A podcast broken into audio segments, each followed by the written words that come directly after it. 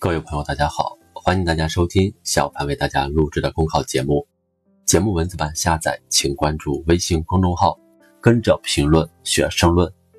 本期话题为促进消费扩容提质正当其时。三月四日，中共中央政治局常委员会会议强调，要把复工复产与扩大内需结合起来，把被抑制、被冻结的消费释放出来。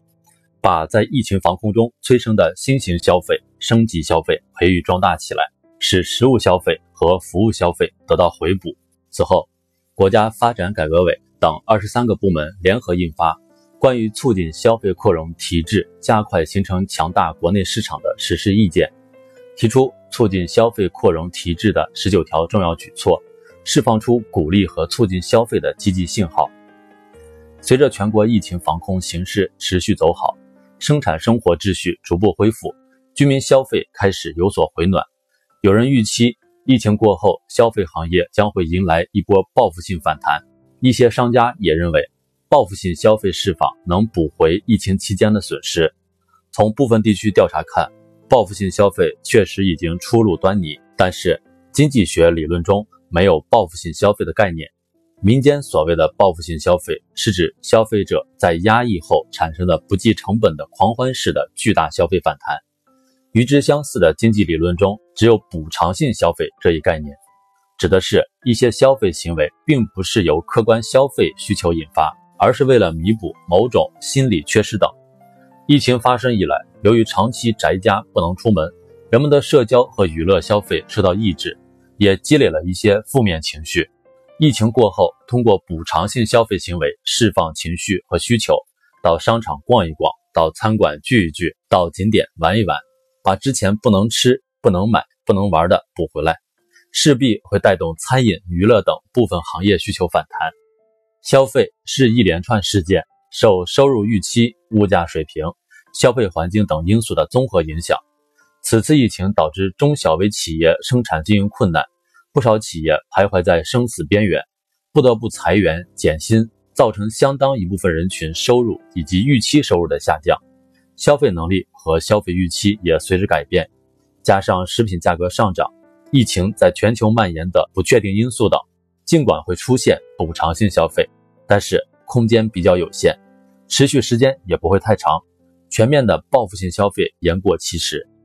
当然。突如其来的疫情对我国经济社会发展造成冲击，但不会改变消费长期稳定和持续升级的态势。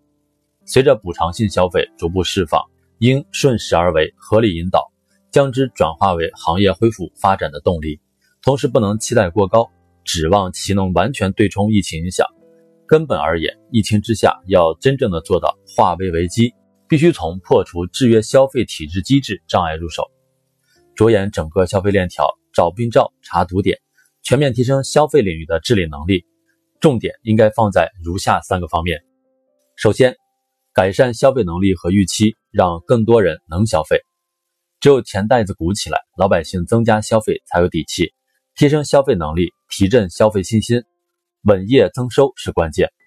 需要加快推动复工复产，做到能开尽开、应付尽付，确保农民工、小微创业者。新型职业农民等重点群体有事可干、有钱挣、有盼头。同时，改革促增收还需要进一步加力增效，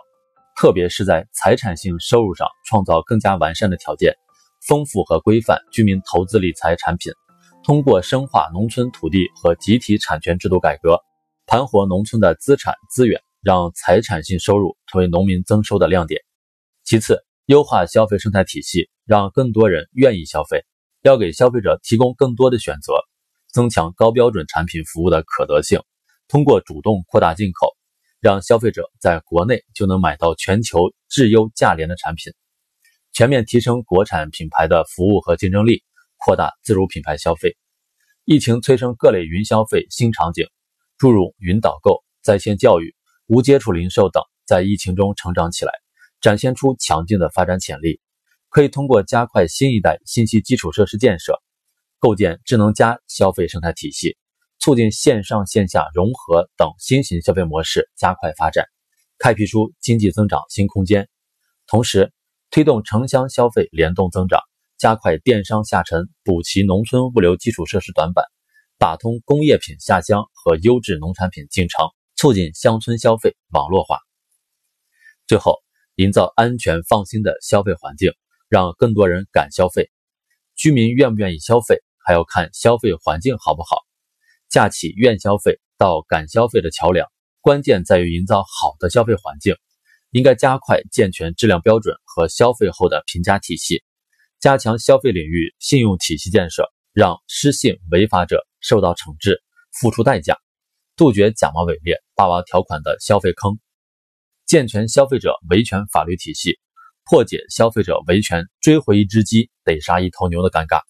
让消费少一份担心，多一份放心。寒冬过后是春天，中国拥有广阔的消费市场。坚实的消费基础，主动作为，抓住机遇，我们必将迎接消费的强力复苏，消费回暖的春天也定会来临。本节目所选文章均来自人民网、求是网、学习强国。申论复习，请关注微信公众号“跟着评论学申论”。